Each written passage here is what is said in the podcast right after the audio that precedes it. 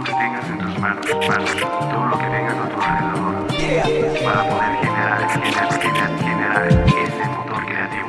Tú eres el motor creativo. Y son verdades, hoy las historias reales se tornarán naturales. Por favor, lleven la cuenta. Que el ser creativo, el alma se incrementa. Morales te lo cuenta, el podcast representa. Vayan preparando el oído, es el definitivo. Comencemos, esto es motor creativo. Para poder generar, ¿Qué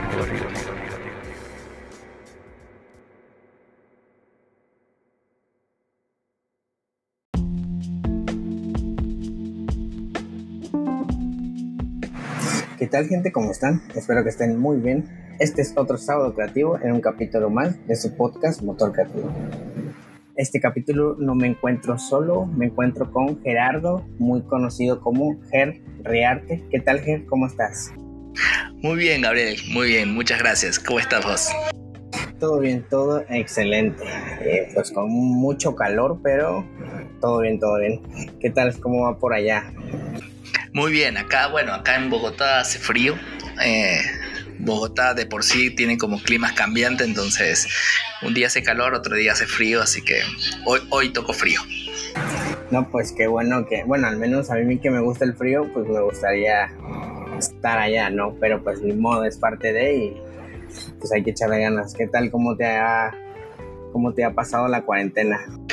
Y ahí, ahí está, creo que como todos eh, con mucha incertidumbre en algunos aspectos, en otros muy eh, aprovechando para avanzar cosas, crear cosas, eh, bajar ideas. Creo que para mí en eso, en eso fue como un poco más relajante porque sentí como que todo el mundo se detuvo, entonces como que bueno, ya no tengo que correr contra nadie porque todos están detenidos. Entonces me ayudó como a, a bajar un poco mi ansiedad, que, que eso, eso es importante eh, últimamente para mí. No, pues qué bueno que ha sido parte fundamental de, de poder calmar tu, ansiedad para que pues, estés más tranquilo y, puedas seguir ¿no? adelante, echándole ganas a tus proyectos y a todo lo que, que se puede hacer, ¿no? Sí, sí, es que el, día, el día a día uno está como muy preocupado, o sea, sus prioridades están muy puestas quizás en, la, en el área de lo de la vida cotidiana, de lo comercial, los clientes o, la empresa en la que, en la que esté trabajando. Eh, y, realmente es busca como los tiempos, los tiempos libres, los tiempos muertos para crear, crear proyectos. Y esto es como que juntó todo en un solo lugar y, dio tiempo para todo, porque claro, o sea, ya no, ya no perdés tiempo en, en, salir, en moverte en transporte, en transporte, ya no tenés que, que ir a, a, una, a un sitio a hacer hacer ningún mandado, hacer ninguna, ningún trámite, entonces eh, nada, te das como un montón de tiempo y, a mí me parece buenísimo porque la gente creo que este, se dio cuenta que, que pierde mucho tiempo de su vida en, en movimientos absurdos, en cosas que no tienen sentido y que se podrían hacer tranquilamente desde la casa y aprovechar mucho más el tiempo. Entonces, nada, yo de por sí a mí me gusta ser productivo en las cosas que hago. Eh, y la verdad que la cuarentena me fue muy productiva, muy productiva, pero como te digo, me calmó la ansiedad porque dijo, bueno, puedo ser productivo tanto laboralmente como en mis proyectos. No, y está interesante, ¿no? Porque hablando un poquito más de tus proyectos, llevas un podcast, ¿no? Y también tienes tu proyecto o llevas tu, tu página de Instagram de fotografía. Pero cuenta, antes de entrar a todo ese rollo y a, a, todos esos temas, cuenta un poquito más qué te gusta hacer y a qué te dedicas. Para mí la fotografía, y este, digamos que fue como una pasión que, que la encontré mientras estudiaba la carrera de diseño gráfico. Yo soy egresado de la, de la licenciatura en diseño gráfico en, en Argentina. Entonces, bueno, me dediqué como a, a, a, trabajar y a desarrollar toda la parte de branding, marca y todo ese tema. Este, la fotografía la empecé ahí mientras estudiaba. Construí mi, construí mi, mi primera agencia fotográfica eh, ahí, o sea, como unos años después que, que, que, salí de la universidad. Y bueno, ahí fue como, como el boom, digamos. Inicié con toda la parte de publicidad, la parte de moda, mucho, mucho la parte de desnudos, digamos, mucho desnudos artísticos. Entonces, eh, bueno, esa fue como, como los inicios, digamos. Eh, después me mudé, salí de Argentina, me fui a Perú a trabajar con la parte de diseño y fotografía. Estuve dos años. Eh, de ahí me, me, mudé a Colombia, que es donde estoy ahora. Entonces aquí empecé a, digamos que como que es una, una capital compleja en ese sentido. Entonces la parte de fotografía fue como difícil armarla. Eh, y me encaminé un poco por la parte de mercadeo. Entonces estudié una maestría en mercadeo, estuve, estuve trabajando con agencias, con diferentes proyectos, obviamente la fotografía siempre estaba en el medio. Entonces ahí este bueno, era como que, como que, la, que la conectaba siempre en alguno de los proyectos a las fotografías con, con los clientes. Eh, y eso es lo que, lo que ahora hago, digamos. Hoy, hoy me dedico más en sí a la construcción de, o, en realidad a ayudar a las empresas a la, en la construcción del mercadeo digital, eh, con mucho énfasis en la fotografía como, como medio de, de comunicación y venta. Entonces, en algunos casos yo hago la fotografía, en otros casos contrato fotógrafos para, para producción, depende de los tiempos y el presupuesto. Entonces, ahí este, es como, como lo que hago. Y bueno, el podcast surge un poco de, de esta, de esta necesidad para mí de, de, estar siempre en contacto con la, con la fotografía eh, y, conocer. O sea, me gusta, me gusta mucho escuchar los artistas, conocer muchos artistas. Yo de por sí no solo veo fotografías, sino que trato como de conocer los autores por detrás de la fotografía. Eh, ya sean los grandes como de la, de la, historia, como, como aquellos que no, que no son tan conocidos, pero hoy pero están haciendo proyectos eh, interesantes. Entonces el podcast surgió como, como, esa, como esa intención. Eh, y, funciona así. Nació con el, nació de hecho con el, con la cuarentena. Yo la venía gestando la idea desde el año pasado, pero no me animaba, no estaba como, como, como seguro con ese tema. Y llegó la cuarentena y dije, no, este es el momento, me van a poner, me van a encerrar, vaya a saber cuánto tiempo. Así que compré micrófono y dije, bueno, me lanzo y empiezo a entrevistar. Así que busqué fotógrafos amigos, fotógrafos que ya conocía o tenía como alguna conexión, entonces empecé a entrevistar con ellos y hasta, hasta ir sacando. Y hoy, hoy ya llevo en el episodio 21, ya por suerte ya como un poco evolucionando un poco en la forma de la entrevista y, bueno, encontrándole como la vuelta, dándole como su, sustancia propia en sí sobre, sobre la fotografía como, como un modo de expresión más que, que una cuestión técnica o, o un trabajo. Ok, ok, entiendo. Este, bueno, platicaste sobre la experimentación de fotografías de, varias técnicas, de desnudo, de, de, bodas, de producto. Cuéntame un poquito más acerca de eso. ¿Cómo, ¿Qué aprendiste acerca de esa experimentación? ¿Con qué temas? ¿O cuál fue el que te llamó más la atención para decir, bueno, ok, con esta me voy a quedar?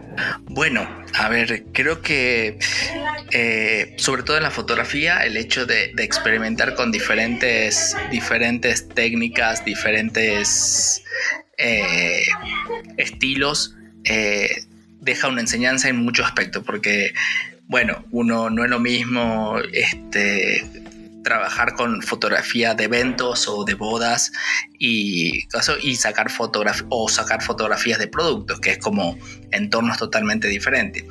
Para mí lo que me, lo que me ayudó es justamente entender cómo, cuál, cuál es la, la, mi mejor forma de expresión. Entonces, eh, hice, de verdad hice todo tipo de fotografías Eh, como te dije, en mi agencia cuando la creé, yo más que nada me dedicaba a la publicitaria, la publicitaria y la, la de moda por una cuestión de, de que estaba relacionado con, con, con, mi trabajo de diseño, con mi trabajo de publicidad. Entonces, ese fue como el primer, la primera entrada. Pero hice eventos. Eh, ¿Qué más? Hice. Mmm, hice un poco de fotoreportaje y un poco de, editorial. Entonces, como que bueno, son entornos diferentes. Pero a mí la moda me llevó a la experimentación con el desnudo. Y el desnudo me, llevó a una interpretación de las, de, de las personas. O sea, cómo la gente, las personas, sobre todo las mujeres, eh, son totalmente diferentes. Eh, a través del desnudo, o sea, cómo expresan de forma diferente.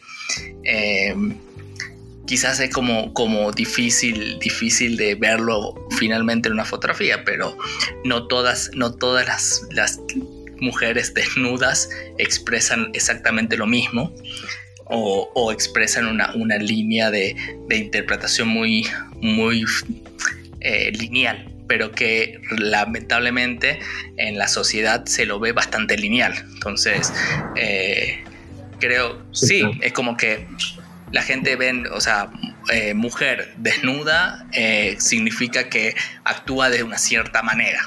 O sea, es como que ya, ya la empiezan a encasillar en ese sentido. Y la realidad es totalmente diferente. O sea, el desnudo tiene una, una interpretación muy diferente eh, que tiene que ver con su madurez, con su edad, con su cuerpo, con su, con su estado emocional. Eh, con sus dolores. Y, la naturalidad. Sí, exacto.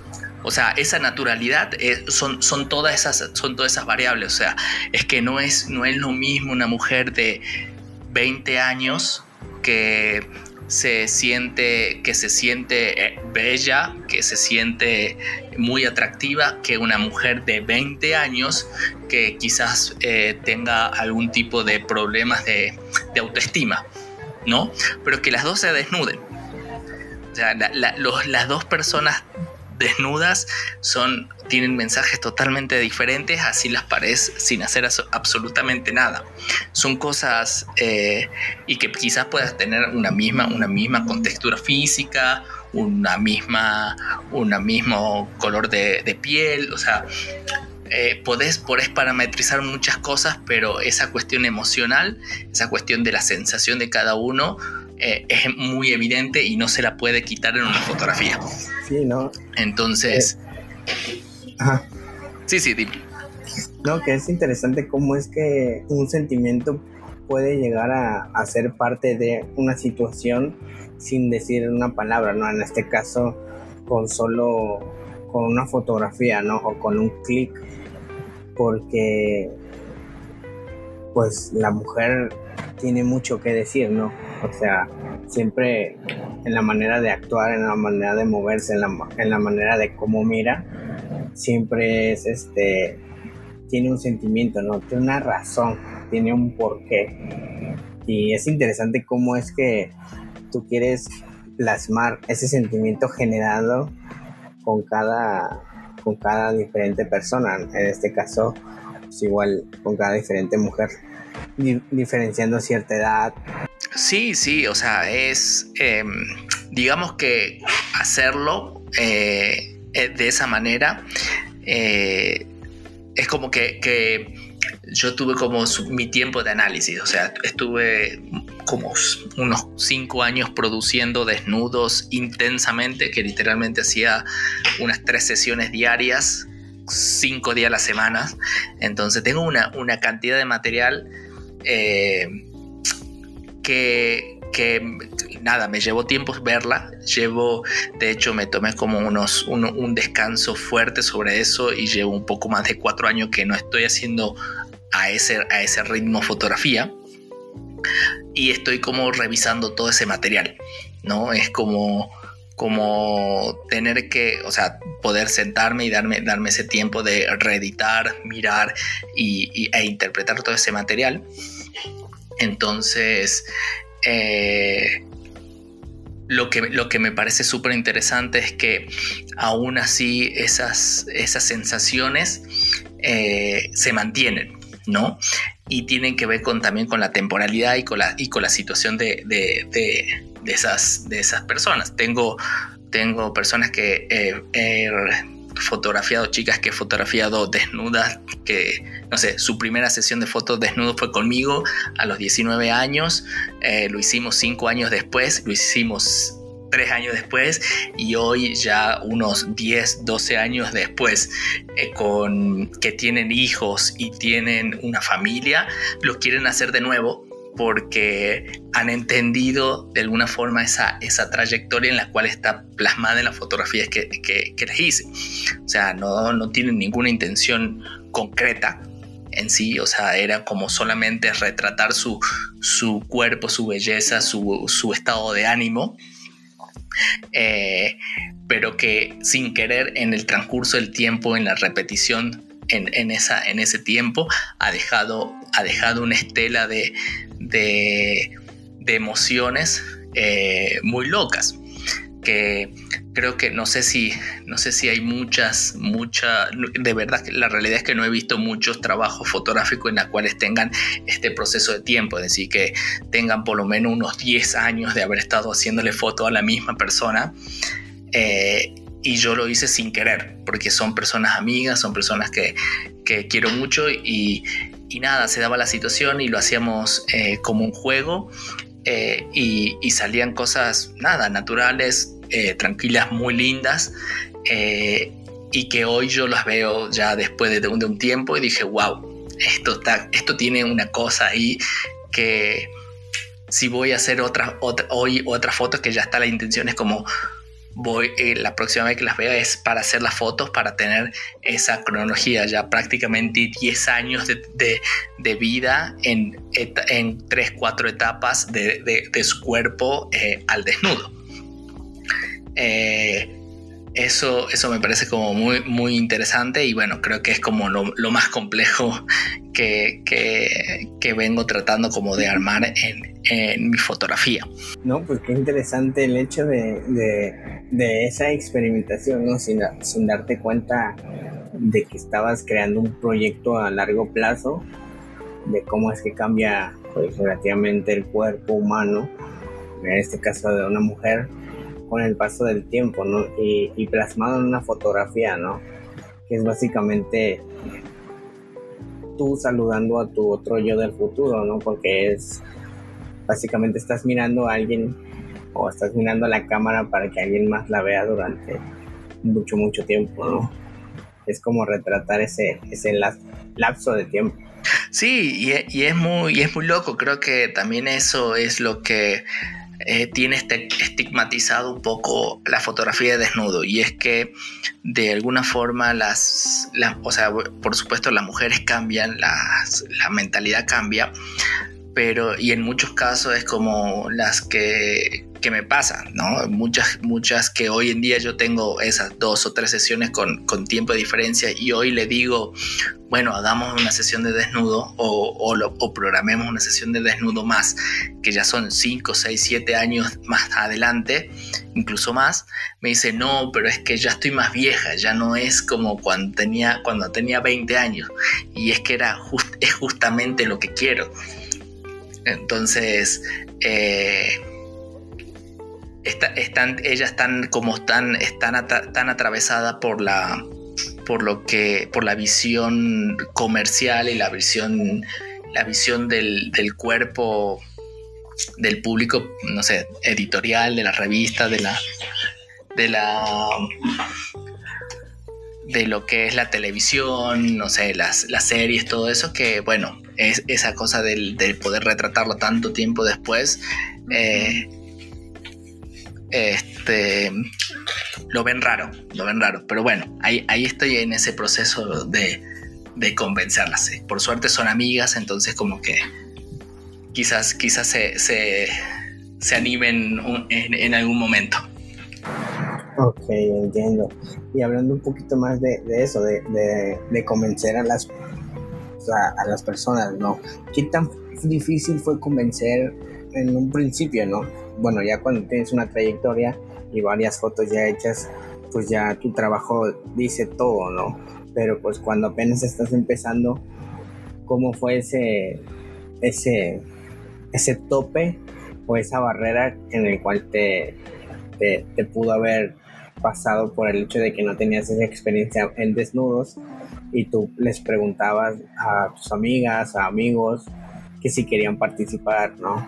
¿Qué tan difícil fue esa parte? Em, fue, o sea, no, lo sentí como algo difícil, sí lo sentí como, como un reto que debía ser estructurado. O sea, eh, yo desde el, desde el inicio sentí que no es que tenía que convencer a alguien para que se desnudara frente a mí y poder fotografiarlo, sino que tenía que, que construirme, yo una, toda, una, toda una estructura por un lado psicológica y de comunicación, o sea, de cómo, cómo yo me expreso y cómo, lo que, cómo es lo que yo quiero transmitir para que esa persona... Y confianza. Exacto, para que ella, esa persona sienta confianza y entienda lo que, lo que pretendo de, esa foto, de ese, de ese trabajo.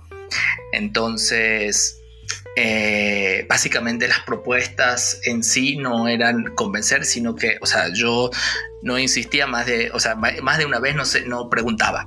Era como, ¿tenés, te interesa hacer este tipo de fotos? Y me decía sí, perfecto. Si me decía no, también perfecto. Entonces yo no, yo no insistía porque yo lo que hacía era como, esta, esto era mi idea, eh, esto es lo que quiero hacer y esto es lo que quiero lograr. ¿Te interesa? ¿Sí o no? O sea, ya, si había un no, no había ninguna, no, nunca más se lo volví a proponer en, en su momento. ¿No? Sí, claro. Entonces, eh, yo, que, yo quería que sientan esa seguridad de que no es, no es que eh, había un deseo sobre ella o esa persona, sino sobre ella en sí, porque la mayoría eran mujeres, eh, el, del por qué quería fotografiarla desnuda. Sí, claro. Sino que entendiera que había un proyecto, una, una intención más allá de, de, lo que pueda, se pueda llegar a interpretar.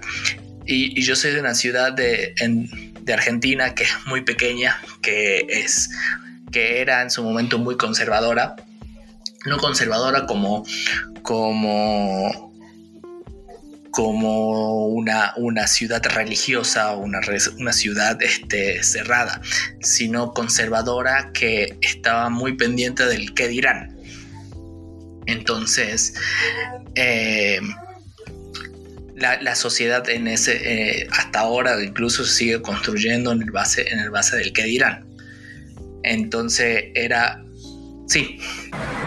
De hecho, aquí también en, este, en esta ciudad donde vivo, siempre están con eso de qué dirán, ¿no? Porque mucha gente lo ve mal, la naturalidad de, de, las personas, ¿no? El hecho de posar desnuda para una foto cuando pues a, a lo mejor pues es normal, ¿no? Porque pues realmente, ahora sí, ya estamos en el 2020 y ahorita yo creo que el hecho de tener tabús como que pues ya mucha gente lo ve mal, ¿no? El hecho de ya ser libre y, si quieres hacer lo que quieres hacer, adelante, ¿no?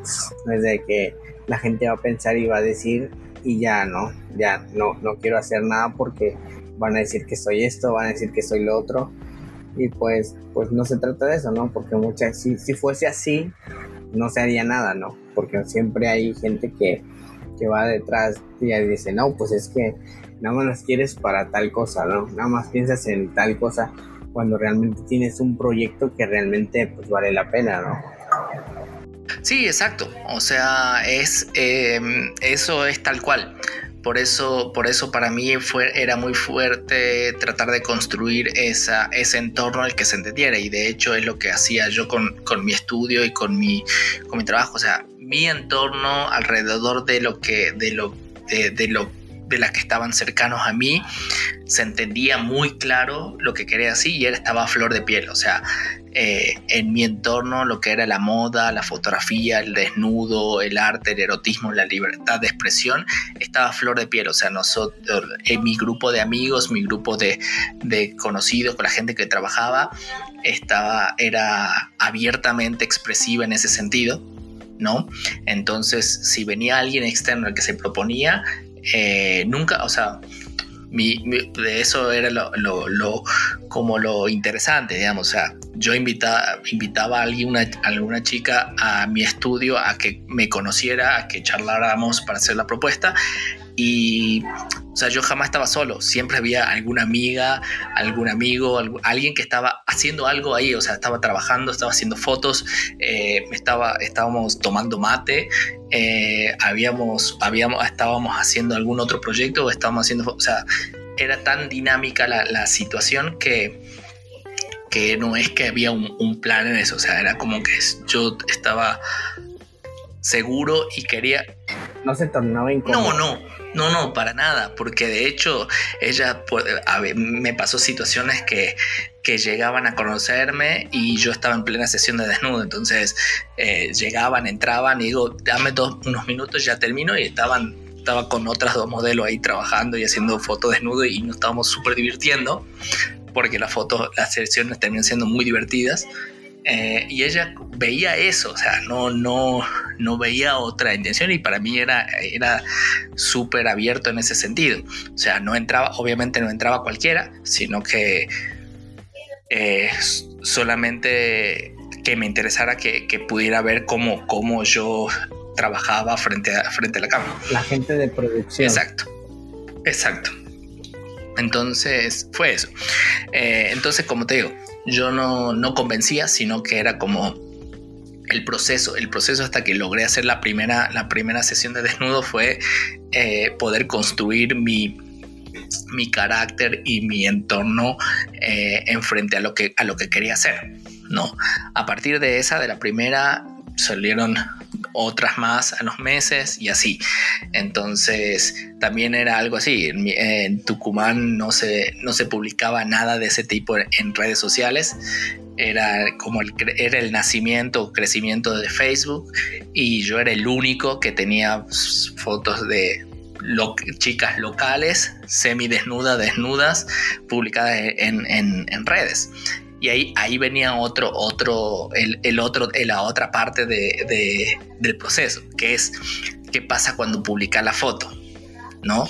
Eh, lo que le dice la gente a ella, lo que le dice, me dice la gente a mí, y lo que la gente imagina y la película que se arma por solamente una foto.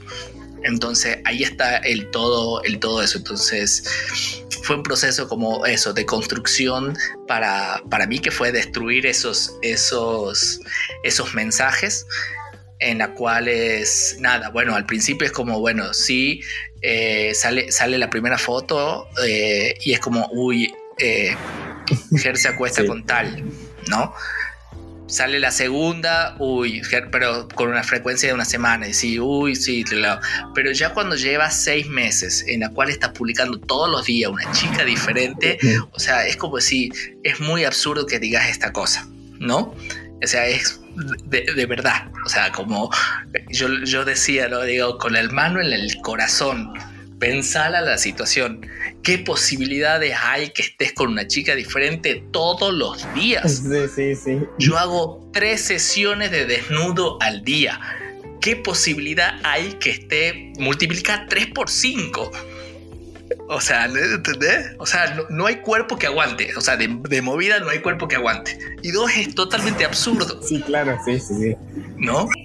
Entonces, bueno, entonces era como, como, como que ya, ya, o sea, ya como con el volumen de trabajo que, se, que empezaba a publicar, eso se empezaba como a destruir ese discurso. Y por el otro lado era como, bueno, eh, es gay, entonces no, no está con las chicas, pero entonces es gay.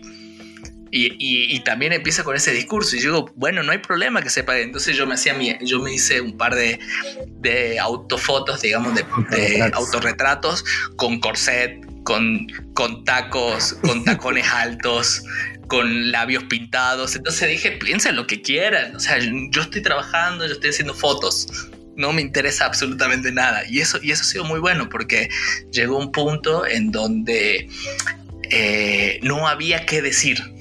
Entonces no había que decirle a las chicas porque sabían cómo yo trabajaba y no tenían que decirme a mí porque sabía cómo trabajaba. Entonces, ha sido, eso es, ese proceso ha sido muy bueno y ha sido lo que me ayudó en los últimos años, mis últimos años en Argentina, a tener una producción muy alta una producción muy frecuente y de, y de muy buena calidad. O sea que puede hacer proyectos como, como hice dos campañas de cáncer de mama, en la cual básicamente lo que hice es convocar personas, mujeres, digamos, a sacarse un, hacer un retrato este, con una mano en el pecho, digamos, mostrándose y, en, apoyo. La idea era como hacer conocimiento sobre el cáncer de mama a través de las personas comunes. Entonces, la intención era que se convocarla, hacerle la foto y ponerla bajo, el lema de la, de la campaña. Eh, hice, hice dos campañas. La primera campaña se sumaron 35 personas que no eran modelos, no eran personas con las que yo había trabajado, sino que hice una convocatoria abierta y se presentaron 35 personas entre 18 y 60 años. Y para el, año siguiente, porque lo, lo hacía para el, para el Día Internacional del, Cáncer de Mamas, que es el, el 18 de octubre, entonces yo para esa fecha publicaba la campaña. El primer año salieron 38 mujeres. Para el año siguiente, ya una, una, empresa, una empresa de estudios de, cáncer de mamas lo vio y me, y me apoyó, entonces me, me, como que me patrocinó el, proyecto. Eh, lo cual lo hice más grande, más complejo, más, eh, más eh, más inmersivo. Entonces me entrevisté ya con personas que, con mujeres que habían tenido cáncer de mama, con familiares que, que habían, que habían tenido eh, madres o abuelas que habían muerto con cáncer de mama. Entonces era como entender qué es lo que pasaba con la gente que lo sufre y en, en todo sentido, porque tanto como el, la persona que tiene el cáncer, como los familiares, los hijos, el esposo, eh, lo sufren también porque es una situación súper dura. Eh, y bueno, para la segunda campaña llegamos a las 108 mujeres que se presentaron también entre 18 y 65 años. Pusimos hombres, porque también hay cáncer de mama de hombres. Eh, pusimos, o sea, ya personas, mujeres que estaban con sus hijas y familias, digamos, familias de hijas. Entonces eran la madre y sus dos hijas posando juntas, una familia de, mujer, de, de tres generaciones de mujeres. Ha sido, eso ha sido increíble, o sea, tres generaciones de mujeres, todas semidesnudas para la foto en apoyo al cáncer de mama. Entonces, esas, esas cosas eh, creo que, fueron las cosas que más satisfacción me, me dieron desde el lado de la, de la fotografía del desnudo y de, y de haber explorado esta, esto este tema de, la sensación más que, más que el cuerpo en sí de la, de la, en, la, en el desnudo, ¿no? y sobre todo en la mujer, la mujer tiene mucho para expresar y es como que eh, se puede sacar miles y, miles de fotos y nunca van a ser iguales, es como, eso, eso, eso, me, eso me encanta. Sí, claro, el hecho de, de experimentar de otras situaciones, ¿no? O sea, no solamente en una cuestión artística, sino el hecho de, experimentarlo en una cuestión ya más importante como el hecho del cáncer, ¿no? Que ya es un tema ya un poquito más complejo, un poquito más duro. Sin embargo, tuvieron y te dieron esa confianza para poder posar, ¿no? Para poder crear este proyecto y, que siguió creciendo, ¿no? Sí, sí, la verdad que, que fue hermoso como como producción porque la verdad eh, no, era, no era como la intención solamente ser una, una foto publicitaria, sino que había una conexión con todas las personas que llegaban porque todas las personas que estaban ahí habían tenido alguien cercano que tuvo cáncer de mama, alguien que tiene cáncer de mama, o que murió con, murió con cáncer de mama y eso, eso es muy fuerte, esa conexión es muy fuerte. Y que, eh, y que yo haya planteado desde, desde mi postura de hombre, ¿no? A hablar sobre ese tema, también hacía ruido en la, en la, en la, en la forma discursiva de, de, cómo se viene comunicando el tema de salud. Entonces, por lo menos en la ciudad. Entonces era como que siempre esos temas era hablado por, ya sea por una clínica, una, una entidad o alguien, eh, o el gobierno, pero no por una persona, un artista, un fotógrafo. Y yo lo había planteado eso. Entonces, y cuando de hecho cuando la, esta, empresa, esta empresa decide comprarme el, el, el derecho de la campaña, eh, yo le dije, ok, listo, yo se las vendo, eh, pero ustedes tengan que, tienen que entender que la campaña es una construcción, una construcción psicológica mía y, y social de alguna forma. Entonces, eh, mientras yo esté acá, yo se, las, yo se las hago a mi estilo y sin, con cero intervención de ustedes. O sea, no pueden tener mano en nada. Entonces aceptaron eso, entonces se hicieron dos, dos años seguidos, digamos que bajo mi criterio, cuando yo dejé de hacerlas, que decidieron que hacerla con otras personas, eh, lamentablemente no tuvo el mismo efecto porque obviamente la conexión esa no estaba, no estaba hecha.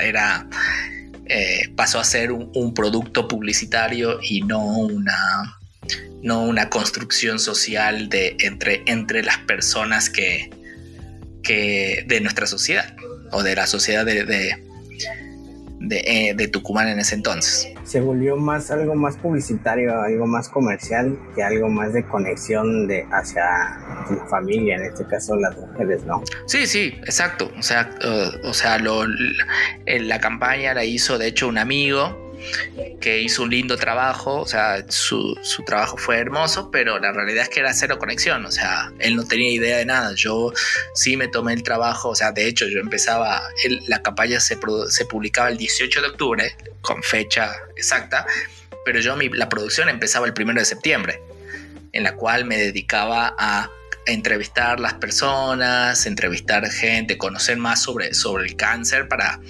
para poder hablar con, con, conocimiento de causa. O sea, listo, yo no, te, yo no tengo cáncer de mama, no tengo nadie cercano a cáncer de mama, pero no quiere decir que no pueda saber sobre, sobre lo que produce eh, física y emocionalmente. Entonces, ese fue, ese fue como el trabajo y se notó, se notó mucho en la, en la, en la, en la campaña final, en la última campaña que hicieron, porque, bueno, eh, mis campañas tuvieron eh, también a, nivel publicitario en, en, función a ellos. O sea, mis campañas llegaron literalmente, las fueron reproducidas por clínicas en Brasil, clínicas en Bolivia, en Paraguay, Chile, Buenos Aires eh, y otras ciudades de Argentina orgánicamente. Nadie le pagó ni les dijo que, que compartieran nada, sino que les pareció muy buena la conexión en esa. ¿No? Y en la última campaña se pagó publicidad como se puso mucha plata en publicidad pero solamente se vio en la provincia publicitariamente pero no tuvo esa repercusión eh, orgánica como, como hubiesen esperado hubiesen, le hubiese gustado pero bueno, para, a, mí, a mí me daba pena por decir, bueno, lamentablemente tuvo que morir ese proyecto porque estaba, estaba hermoso y quién sabe si hubiese estado en Tucumán ahora cómo estaría ese, ese proyecto. Sí, claro, yo creo que esto estaríamos hablando o la historia sería diferente. Sí, probablemente. Pero bueno, son cosas que pasan y está bien, uno hay que, hay que avanzar. Yo en ese momento fue cuando me fui a vivir a Perú. Entonces, eh, nada, creo que, creo que hasta ahí llegaba y, y está bien. No, no pasa nada. Para mí, yo tengo los mejores recuerdos por todo el proceso que, que implicó hacer esa campaña. Ok, ok. Sí, porque creo que fue un esfuerzo muy, muy grande, ¿no? El hecho de, querer informarte más, de querer sacar más información para, para, generar esa conexión con más personas y que esas personas confiaran en ti para poder seguir con ese proyecto. Pero pues quedó en manos de otras personas que realmente no, no tenían esa, pues, a lo mejor esa intención o, o esa misma chispa que tú tienes, ¿no?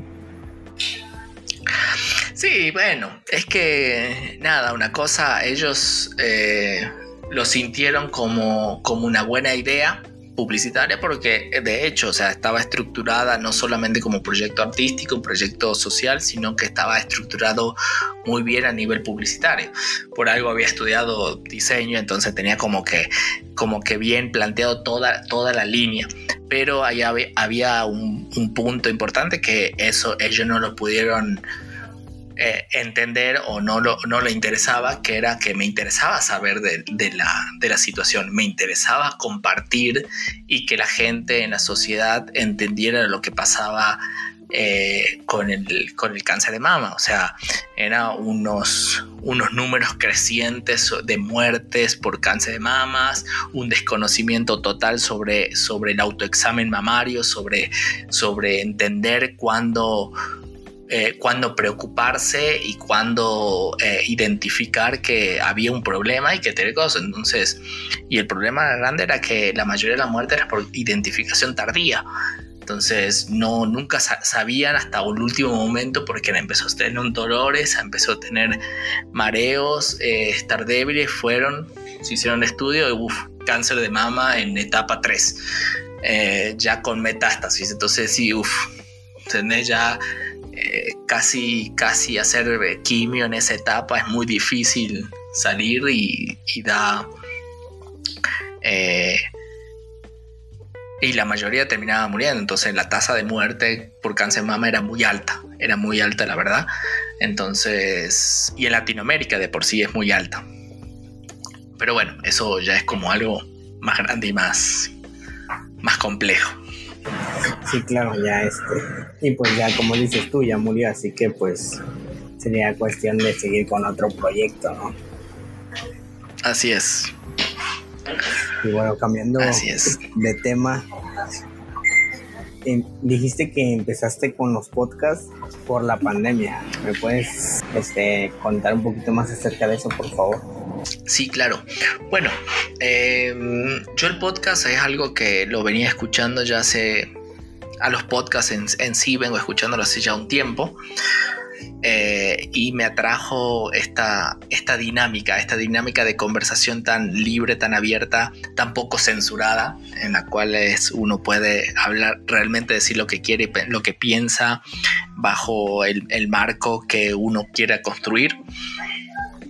Eh, y entonces, bueno, yo ya venía con unos, por lo menos unos seis meses antes, analizando, pensando, pero no me animaba.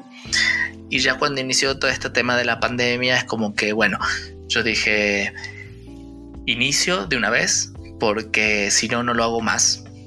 Entonces, de hecho, o sea, fue como, inicié como dos semanas antes de la, de la, de que entremos, eh, que entre Bogotá en la primera etapa de, cuarentena. Eh, todavía no, se, no sabía, entonces grabé el primero, pasaron como dos semanas, digamos, me, me colgué como dos semanas y no, no le tuve continuidad. Entró en la etapa de cuarentena y dijo, bueno, ¿qué hago? Mis clientes todos me habían cancelado, me, me habían eh, congelado contratos, me habían congelado campañas, todo. Entonces era como, no tenía nada que hacer, no tenía más que hacer.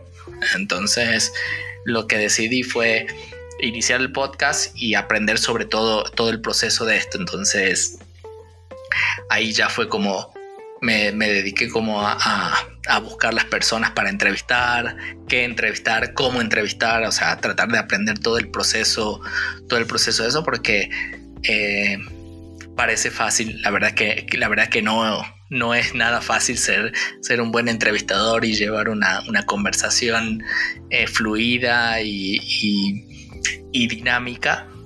Eh, y creo que eso ya lo, ya lo, ya lo, ya lo supiste identificar en, tus episodios, no es, nada fácil. Sí, claro. Entonces, bueno, inició por ahí. Este, y bueno, la verdad que yo sentí como que mis primeros 15 episodios los sentí como experimentales. Estuve, tuve buenos, tuve buenos artistas los cuales entrevisté, hice buenas, eh, me dieron muy buena información, se sacaron buenas cosas, pero es como que yo no me sentía cómodo todavía como, como yo lo manejaba, como yo lo llevaba. Eh, hoy siento que ya estoy un poquito más suelto, un poco más entendiendo el cómo, cómo entrevistar, cómo lograr sacar un poco más de información más allá de, del tema de la fotografía en sí.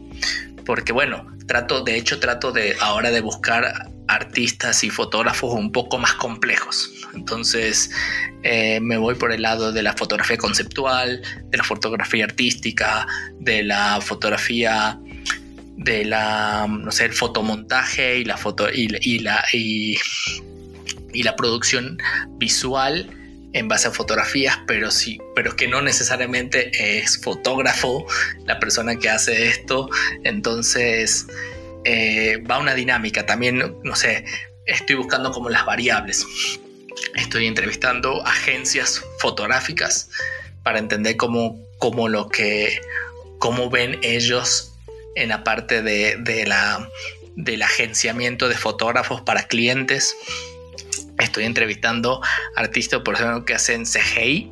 Estoy buscando para entrevistar ahora todavía, que es como, bueno, eh, todavía, todavía no está en voz, en, boca de todos, pero ya se escucha por el, por el profundo, así una leve voz en la que dice que el CGI quiere matar la fotografía. Entonces, eh, son, son, son cosas totalmente diferentes y yo quiero hablar sobre eso, o sea, quiero, quiero entenderlo porque me parece fantástico, o sea, un proceso, hacer una fotografía desde la computadora, creo que es mucho más complicado que ser un fotógrafo, pero eh, nada, creo que la visión general lo está viendo al revés y, y eso toca entenderlo, toca saber qué es lo que pasa. Así que bueno, estoy con eso para la gente que no sabe qué es CGI, puedes explicar un poquito porque bueno, yo sí he hecho este, fotografías básicamente hechas en, programas en 3D, ¿no? Que parecen, ahora sí, vuelvo a redundantemente, ¿no? Que parecen fotografías tomadas de una cámara, ¿no? Tú, o sea, ¿qué opinas de eso? Sí, totalmente. El CGI es imágenes generadas por computadora. Esa es la sigla. Eh, como para, para que, para que la, entiendan. Y, y tiene, tiene un, motivo muy, muy real, digamos, muy, muy concreto. Hoy en día tenemos productos que son difíciles, casi imposibles a, fotografiar y el CGI surgió como, como una interpretación un poco más... Eh, como más eh, aterrizada de, esa producción. O sea, antes hacer una, foto de, una foto de un avión, imagínate, o sea, hacer una fotografía de un avión para vender, porque hoy se vende por internet. O sea, crean o no, se vende jet privado por internet, aviones comerciales por internet, bueno, los vuelos por internet, entonces eh, todo eso mueve los ojos, o sea, se mueve por, la por lo que uno ve. Entonces, imagínate hacer una fotografía de un avión, montarlo en pleno vuelo o aterrizando en una playa. son cosas que son a, nivel de producción son muy complejas y que el CGI supo, supo eh, eh, resolver en ese, en ese tema. ¿No? Cuando son muy complejas. Por supuesto que también hoy, hoy en día también se está haciendo CGI para fotografía, para productos, eh, para e-commerce, lo cual sí ya me parece que no tiene mucho sentido, podría, se puede, que, que se está perdiendo mucha esencia del producto en esos temas, pero nada, es como ya depende el presupuesto de cada, de cada cliente. A mí me parece como un recurso fantástico eh, para combinar. O sea, si combinas fotografía con CGI, pues creo que se puede conseguir cosas maravillosas, maravillosas, pero que no he visto. No he visto tanta combinación. O sea, las combinaciones de fotografía con, con CGI ha sido como montaje de escenarios sobre productos realizados en CGI, pero no una construcción, una construcción orgánica entre el CGI y la, y la fotografía. Entonces, como, bueno, produzco esta fotografía y produzco esto en CGI porque apoya la fotografía, o al revés, ¿no? Entonces, eso o armar una conceptualización. ¿no? Sí, exacto, exacto. Sí conocí, conocí artistas que hacen, que hacen esas, esas, eh, esos montajes, digamos, que utilizan el CGI para, para construcción de escenarios para un cierto tipo de foto que, que producen, pero no a nivel comercial. O sea, a nivel artístico, esta gente hace cosas increíbles, pero a nivel comercial no, lo, no, se, lo, no se lo usa, no, no lo ven, no lo ven potencial, que yo creo que es una cuestión de tiempo.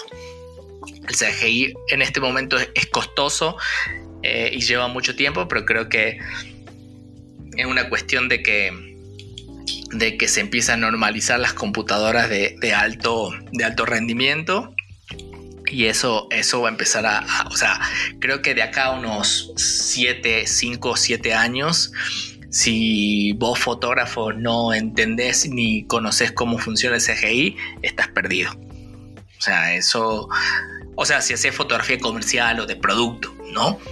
Porque puedes hacerte, apoyarte en eso para hacer cosas maravillosas eh, y resolverte la vida en cosas increíbles, ¿no?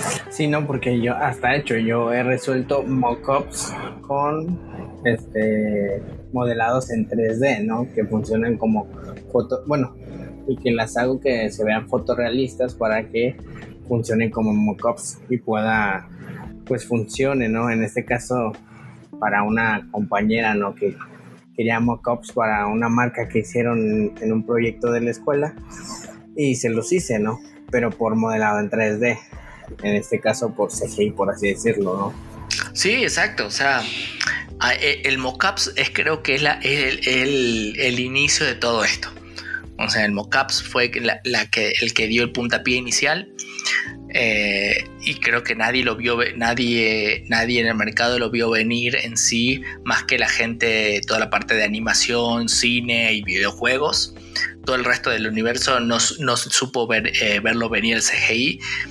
Y nada, y se, y se vienen cosas increíbles. O sea, ya los, la, en los, la, como la construcción de videojuego está tan avanzada que tiene un, hiperrealismo que es una locura, ¿no? Eh, y que se puede aprovechar, se puede aprovechar para cuestiones comerciales un poco más mundanas, por así decirlo, y no tan, no tan, eh, no tanto de juegos, pero que bueno, toca, toca entenderlos, toca conocerlos, toca saber que, cómo funciona y que, y que no pase lo que, las mismas discusiones de todos los, de, que hace por lo menos que tienen los fotógrafos o creo que cada segmento cuando hay algo nuevo es como, ah, esto va a matar tal cosa, sé, como pasó con la cámara analógica a la digital, pasó de la cámara digital al, al, Lightroom y pasó de la hora de la cámara de, de la cámara DSLR a la mirrorless, o sea, es una discusión eterna y absurda y probablemente de acá a unos años va a salir no que la fotografía muere porque el CGI está quemando el mercado. Mentira, todo puede convivir y es una cuestión de saberlo manejar. Sí, ¿no? Y también no dejar morir el arte, en, este caso la fotografía. No, totalmente, pero el arte, el arte está en la cabeza, o sea, eso, eso creo que no, se no lo terminan de entender. El arte está en cada persona y en cómo, cómo le ponga la pasión y el amor a lo que hace y no en el equipo con qué lo hace. O sea, eh, la, realidad es que alguien, alguien que trabaja en CGI y sea altamente técnico no va a ser una fotografía artística, o sea, no, va a poder eh, transmitir la, emoción de un cuerpo desnudo, no va a poder transmitir la emoción de una, de una tarde de lluvia, por así decirlo, con, algo, con algún tipo de cliché emocional fotográfico. Eh, pero en CGI no lo podés hacer. O sea, no, no, no, no, no, no podés, no podés transmitir eso. Lo podés reproducir, pero no lo podés transmitir. Entonces, sí, claro. Eh, si, si, sos una persona técnicamente muy buena, ¿no? Ahora, si un artista agarra un CGI, vaya a saber qué es lo que, qué es lo que saca con eso. ¿no? Entonces... Sí, hay que sacarle provecho. Sí, exacto. O sea, puede, puede sacar cosas increíbles eh, de un solo, de solamente entender cómo funciona. O sea, ni siquiera tiene que saber, capaz que ni siquiera necesita saber cómo, cómo manejarlo. Solamente le, le dice a la persona que lo, que lo conoce, le dice, hace esto de esta forma, que la luz pegue de esta forma, que la sombra se proyecte de esta manera. Eh, eh, y esos son los detalles que hacen, hacen la obra. Bueno, bueno, sí, tienes toda la razón, ¿no? El hecho de, conceptualizar tu obra, pues ya le da otro, otro giro diferente. Sí, exacto, exacto. Pero bueno, eso, eso es como, como un, panorama general que yo creo que, que vendrá en, un tiempo, en una, en una, en un futuro no muy lejano y hay que tenerlo, hay que tenerlo claro. Y bueno, quería, quería regresarme un poquito más, ¿no? Porque, bueno, hablabas de tus inicios en el podcast y la pandemia, ¿no? Y pues... Uy, sí, me, me fui un poco de tema. Perdón. no, no te preocupes, podemos regresar. Sí, sí, claro. Quería, pues, platicarte un poquito más acerca de, de igual, ¿no? De cómo yo empecé. Cuéntame, sí. Este, pues mira, yo desde hace, hace cuatro años, yo empecé con la idea de querer hacer una exposición colectiva de ilustraciones, con, pues, con amigos que realmente sí, bueno, sentía yo que tenían un buen trabajo, ¿no? Que trabajaban bien. Entonces hice mi primera exposición, hice mi segunda exposición, iba a mi tercera exposición, pero surge la pandemia yo en este en ese lapso de que todo se detuvo, yo empecé a ver podcasts por unos youtubers que empezaron a armar su podcast, ¿no? Ellos empezaron, que será uno, sí, como un mes antes, y empezaron. Entonces, yo también, muy aparte de eso, sigo a un mentor, y ese mentor comentaba que dos, dos este, empresarios se iban a un café y en ese café ponían su celular en notas de voz y en la nota de voz este se escuchaba no todo toda la conversación todo el podcast y, los meseros y que los cubiertos y el tenedor y que la cuchara no entonces ahí fue donde entendí que no necesitas tan tanta producción por así decirlo para poder crear un podcast después entré a YouTube y, vi a un, a un a una youtuber que es del equipo de Creana, ¿no? De esos, del, grupo que hace cursos online, no sé si sepas. Sí, sí, los conozco. Sí, sí, son muy famosos. Entonces, ella comenta, hace como un, pues es, es como un video de, cómo hacer un podcast, ¿no? Porque ella creo que es podcaster. Así que menciona, pues, varios tipos, cómo funciona y todo ese trip. Entonces empieza a decir de todas las plataformas y todo, o sea, todo lo que se tiene que llevar a cabo, ¿no? Entonces dije, no, pues porque yo no iniciarlo, ¿no? Con el motivo de, de, querer que la gente también empiece, ¿no? Con proyectos. Entonces, lo o sea, vi el video y al siguiente día ya tenía subido mi primer episodio, ¿no? Obviamente no sabía nada, no, sabía, no tenía micrófono, todo lo hice con mi celular. Pues poco a poco fue experimentando y tú comentaste de que tuviste como 15 capítulos de experimentación en donde ibas viendo que cambiabas o viendo todo ese rollo, ¿no? Sin embargo, al menos en mi punto de vista, yo siento que aunque voy en el capítulo 20, yo siento que sigo experimentando, ¿no? Que sigo viendo detalles, ¿no? De que necesito esto, necesito esto, esto otro, ¿no? Que necesito más producción, que necesito a lo mejor otro micrófono, ¿no? Yo, yo siento que a pesar de que lleve tantos episodios, siempre va a haber una mejora, ¿no? Siempre va a haber que cambiar, ¿no? Para seguir creciendo. En este caso, por ejemplo, no tenía un no tenía fotos en cada capítulo, sin embargo ya les estoy poniendo fotos en cada capítulo de la persona con la cual hago podcast, ¿no? que ya se ve aún más profesional o algo más serio, ¿no? Que nada más algo así subido por subir. Sí, totalmente. o sea, en ese, en ese sentido te, te doy la, te doy totalmente razón. Yo lo, o sea, yo como lo, lo que lo que vi, lo, en ese sentido, creo, es como que mis primeros 15 eh, capítulos lo vi solamente concentrado en la, parte de la producción del audio. ¿no? Ahora estoy experimentando en otras cosas, ¿no? Entonces, que obviamente son, hay tantas cosas que hay que hacer porque uno, uno una cosa es eso, eh, sacar el, podcast que se publique y como dices, la parte del diseño, la parte del arte, la gestión de las redes, eh, el email marketing, si, si empezás a, gestionar este eh, seguidores, usuarios, para que, para que empieces a construir como tu, tu, tus seguidores de alguna forma y empieces a darle información interesante y a pensar alternativas de, del podcast, o sea, porque tenés, hay que empezar a complementarlo con, con, otros temas que muchos están haciendo los live, muchos están haciendo los, los Zoom, eh, los masterclass y todo eso, y es como, bueno, son todas cosas como interesantes que están, que están evaluadas y que cada uno lo puede implementar en esas cosas, ¿no? Y que eh, siempre se va a estar experimentando, en eso, en eso no, tengo, no tengo duda.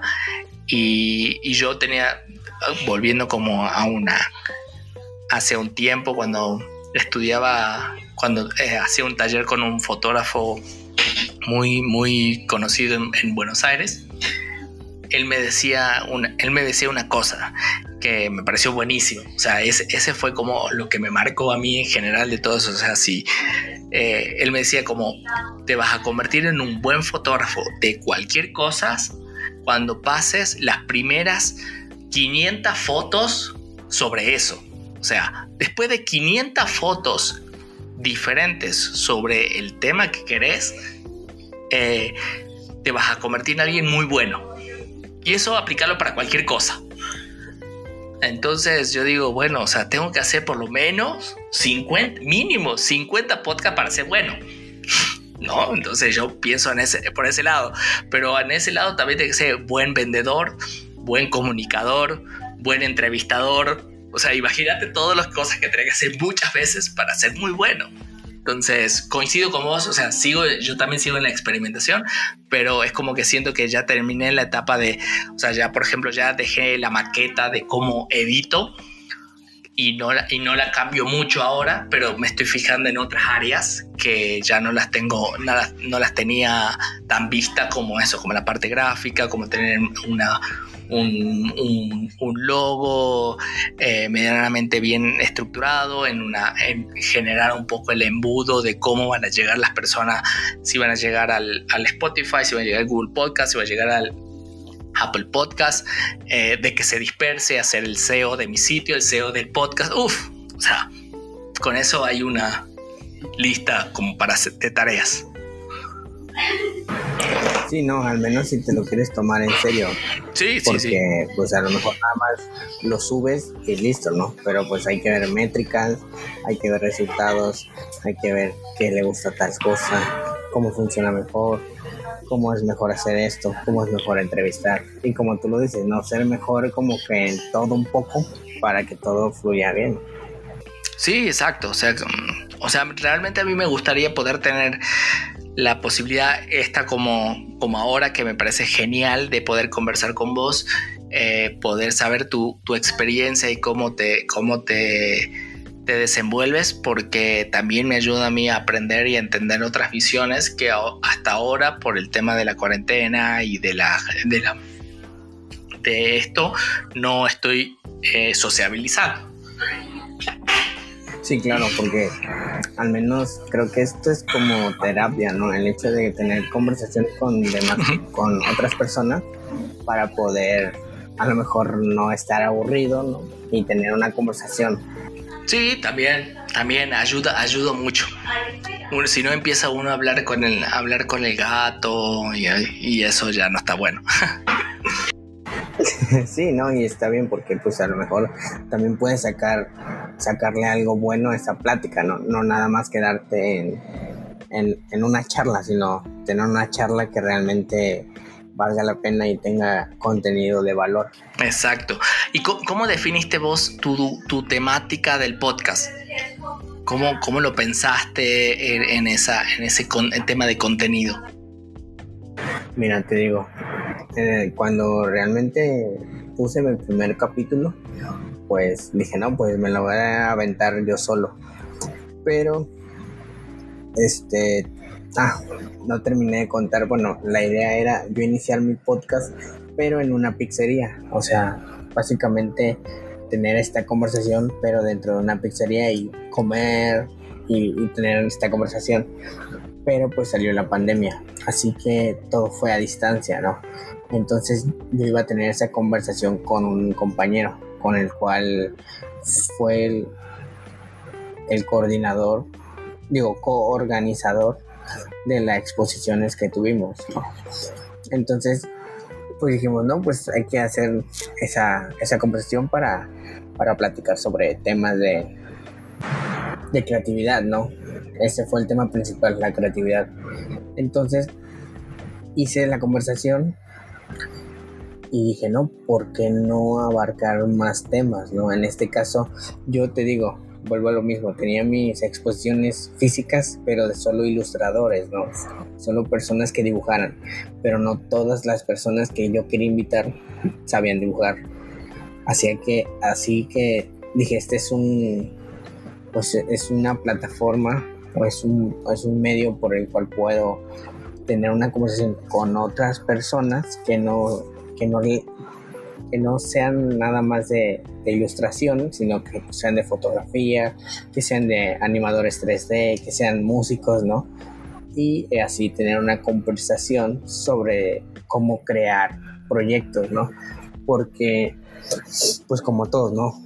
O bueno, como muchas personas iniciamos desde cero, pues yo creo que es, es parte fundamental que muchas personas también sepan este cómo es que uno inicia y también darles una idea para que ellos también puedan iniciar en esto del podcast. O bueno, no en el podcast, sino también en otros proyectos, ¿no? Sí, sí, perdón, perdón. Tenía apagado ahí el, micrófono y se me, y me olvidé de activarlo. No, lo, que te decía, eh, que ahí el, panorama en tema de la, de la, construcción de proyectos, de las ideas, de las, eh, de las obras que uno, uno produce, eh, son, son procesos tan, diferentes que depende de circunstancias tan diferentes. No sé, hay gente que hizo cosas tan grandes con tan poco, con tan poco recursos eh, y mucha gente no lo sabe, o sea, mucha gente no lo, eh, no lo interpreta y considera que como que empezó a lo grande, ¿no? Entonces, eh, eso, eso también me parece como súper interesante y me parece muy bueno también del podcast como una herramienta de bajar, bajar los, los egos, bajar los, los como las, las pretensiones exageradas y también la ansiedad en ese sentido, ¿no? Eh, yo trabajé, yo entrevisté a un, fotógrafo que admiro muchísimo de España, que se llama eh, Eugenio Recuenco. Es alguien que para mí era totalmente inalcanzable, o sea, es alguien que desde inicios, o sea, yo desde que estudiaba diseño lo tomaba como referente estético, referente visual, referente comunicacional, porque el tipo tiene una fineza, una fineza increíble en su, en su trabajo, que todo, todas sus fotos son súper complejas, súper producidas, pero todo dice algo. Entonces, para mí tenía esa, esa, esa posición de inalcanzable, ¿no? Eh, con el podcast me animé y dije, le escribí, le dije, puedo hacerte una entrevista, hablar de, hablar, hacer, hacerte, hacer un episodio con vos y, conocerte. Y me contestaron, me dijeron, sí, dale, lo grabemos, tal fecha, tal día, tal hora, perfecto. Y empezás y encontrás así como la humildad de una persona tan grande que te cuenta cómo inició, qué es lo que hizo, cuál es su visión del arte, su visión de la, de la, de su producción, de la producción general y te, y te inspira, te inspira sobre todo, eso es increíble. Eso la verdad que me parece buenísimo. Sí, ¿no? el hecho de poder hablar con personas que realmente admiras también es parte esencial, ¿no? Porque a lo mejor uno sin hacer pues relativamente nada, o sea, a lo mejor te es imposible tener una conversación o una entrevista con la persona que admiras, ¿no? Pero sin embargo ya metido en este rollo que a lo mejor es YouTube o el podcast o la radio, ya puedes tú puedes tener un acercamiento un poquito más, ¿no? Con esa persona que a lo mejor antes lo veías a kilómetros, ahora lo puedes ver eh, en metros, ¿no? En este caso, pues a lo mejor llegaron a tener una conversación o una entrevista que puede a lo mejor ser parte muy esencial para tu carrera, ¿no? Sí, pero para mí es como más que nada una, una, una estrategia para decir que nada es imposible. O sea, si, si esta persona que, que trabaja con, con Nina Ricci, con Ramstay y con un montón de empresas tan gigantes que no te, no, no te das como una idea, te, da una entrevista, quiere decir que llegar hasta donde él está no es imposible y que él te, te, inspire esa, esa, energía para que lo logres, eh, nada, es como así, eh, tenés que seguir, hay que, hay que hacerlo, hay que animarse, hay que probar, experimentar y seguir siempre como como ser sincero con su sí, positivo y ser sinceros con su con la iniciativa de cada uno, ¿no? No sé, por ejemplo, a mí no me sale a mí no me sale tanto hablar en cámara. Entonces, por ejemplo, yo había pensado en esto de hacer un YouTube y todas esas cosas, pero la verdad que no me sale la cámara, no no soy bueno mirando la cámara. Eh, soy bueno detrás de la cámara para mí, pero no delante. Eh, entonces, entonces. Concuerdo perfectamente. Claro, entonces yo digo, ¿por qué voy a hacer un YouTube? Me voy a poner en esa posición incómoda en la cual para mí, eh, además de que a nivel de producción es mucho más complejo, tener que tener sonido, tener que tener. Tener que tener. Eh, Paciencia. Editores. Sí, editores, luces, eh, micrófonos, o sea, tener que tener una producción mucho más grande que lo que de lo que haces con con solo tener una con un podcast, ¿no? Y no tiene que ver con la simpleza, sino que tiene que ver con una cuestión de personalidad. Para mí esto me siento más cómodo en estas conversaciones que, que mirando una cámara.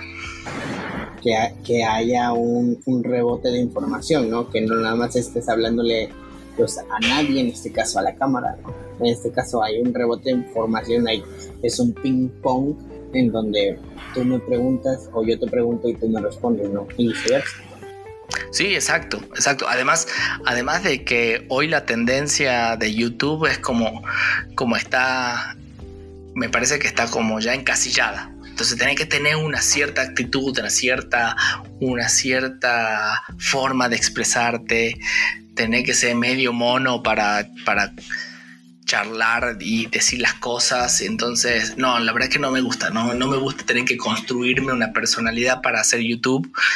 Eh, y, me gusta más esto, que pueda, que pueda eh, darse según las, las, las, los estados de ánimo y, la, y, cómo va fluyendo la conversación, más que, que, que esa construcción tan plástica, no sé. Yo, yo, yo vengo diciendo hace, hace ya, desde que inicié, que, que los podcasters van a ser los próximos influencers eh, con cerebro y, con, y con, con, mucho más criterio que lo que fueron con Instagram y YouTube. Sí, claro. Entonces que, es cuestión de echarle ganas y seguir en ese proyecto, ¿no? Que, que va para largo, ¿no? Sí, totalmente, totalmente. Bueno, ya para cerrar este capítulo, cuéntame un poquito más acerca de tus planes a futuro. Bueno, a ver, está, está como complicado. Esta, esta pandemia te da como te da a reevaluar todo, todo a nivel de futuro. Entonces, bueno, eh, inicialmente sí tengo ganas como de crecer mucho el tema este del podcast, eh, profesionalizarlo bastante quiero, quisiera como poder, no solo, no solo yo profesionalizarme, sino poder como construir una, una red de, de alianza con otras personas que hagan podcast para que nos potenciemos entre todos. Eh, porque creo que es la mejor forma de, de, mover este, este, este tipo de contenido. Estamos haciendo contenidos muy, muy fuertes, muy pesados, muy... Eh, que tienen, que tienen una, un, una, una carga fuerte y creo que eso no, no, lo puede cargar solamente uno. Entonces, eh, me gustaría como por ese lado. Y por el otro, y por el lado como más fotográfico, tengo ganas como de moverme un poco para Europa y ver si puedo empezar a trabajar allá y hacer, hacer algunas cosas fotográficamente. Ok, sí, no, pues está bien que expandas este, profesionalmente tu, tu proyecto, ¿no? En este caso irte a Europa y seguir aprendiendo. Sí, sí, sobre todo eso, seguir aprendiendo. Y pues bueno, ¿algo más que quieras agregar en este capítulo ya para finalizar? Eh, nada, bueno, los invito a escuchar a Fotografías para el Oído, eh, que lo pueden escuchar en Spotify. Eh, pueden ver las notas de los episodios y algunas, algunos de mi trabajo fotográfico en gerriarte.com y seguirme en Instagram, Fotografía para el Oído. Solo eso. No, pues este, vayan a seguirlo porque tiene un, un trabajo excelente de fotografía, Gerriarte. Y este, puedes. Sí, ese, ese es. Puedes repetir otra vez tu podcast, Fotografía para el Oído.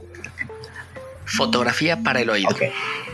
Y pues o sea, es un, es un, podcast de fotografía que no van a aprender de fotografía, sépanlo, como para que, para que por si esperan eh, consejos técnicos y demás cámaras, no, la verdad que eso no va a haber, no van a escuchar en mi podcast. Entonces, ¿qué va tu podcast? Más de como de, de experiencias. Sí, sí, de conocer el artista, conocer el detrás de la producción eh, y de los procesos, o sea, entender cómo llegó hasta ese proceso, ese proceso fotográfico eh, y cómo, cómo llegó hasta lo que, hasta lo que hace, como te contaba lo de Recuenco, o sea, con Recuenco prácticamente no hablamos de sus fotos, sino cómo él construye esos conceptos y su relación con los clientes, que finalmente él lo que dice, él trabaja con los clientes que aceptan su forma de trabajo, entonces no trabaja entonces, imagínate si clientes tan grandes aceptan su, su forma de trabajo, quiere decir que se puede eh, como no imponer, pero sí plasmar eh, desde, desde, tu arte. Entonces, la idea es eso, conocer al artista, conocer la visión, conocer cómo, cómo, se, cómo se desenvuelve en, en su área, eh, no en sí aprender fotografía concretamente. Ok, entonces si quieren aprender más de de cómo es que inicia un fotógrafo en vez de cómo es la fotografía técnicamente, pues este fotografía al oído es lo indicado, ¿no? Sí, así es, fotografía para el oído. Fotografía para el oído, perdón. Pues bueno, espero que les haya gustado. Ya saben que eh, pueden seguirnos en Expo Colectivo en Instagram. También pueden seguirnos en Facebook, Expo Colectivo. Y, si quieren seguirme en Instagram, donde subo mis proyectos de diseño y, y animación, es en Gabriel Morales Escobar, todo junto en Instagram. Así que pues vayan a seguirnos y espero que les haya gustado este capítulo de fotografía y cómo es que se cómo es que piensa Gerardo en este asunto de la fotografía y, el proyecto, ¿no? Y pues bueno, Gerardo, espero que te haya gustado. Espero tener una buena otra conversación contigo en un futuro y ver qué, qué nos espera, ¿no? Después de esta pandemia. Muchísimas gracias, Gabriel, por la invitación. me, encantó conversar con vos y, charlar de todos estos temas. Y bueno, muchas gracias a, todos por, por, escucharnos y ojalá sí tengamos otra, otra oportunidad. Sí, espero que, que se den la oportunidad de poder charlar y a lo mejor tener una, una colaboración, ¿no? En un proyecto en donde se pueda se pueda expandir la fotografía. Sí, totalmente. Contá conmigo. Pues bueno, espero que les haya gustado. Nos vemos en un siguiente capítulo más, en un sábado nuevo, en un sábado más de su podcast Motor Creativo. Pues este ha sido todo. Nos vemos, Gerardo. Nos vemos. Chao. Adiós.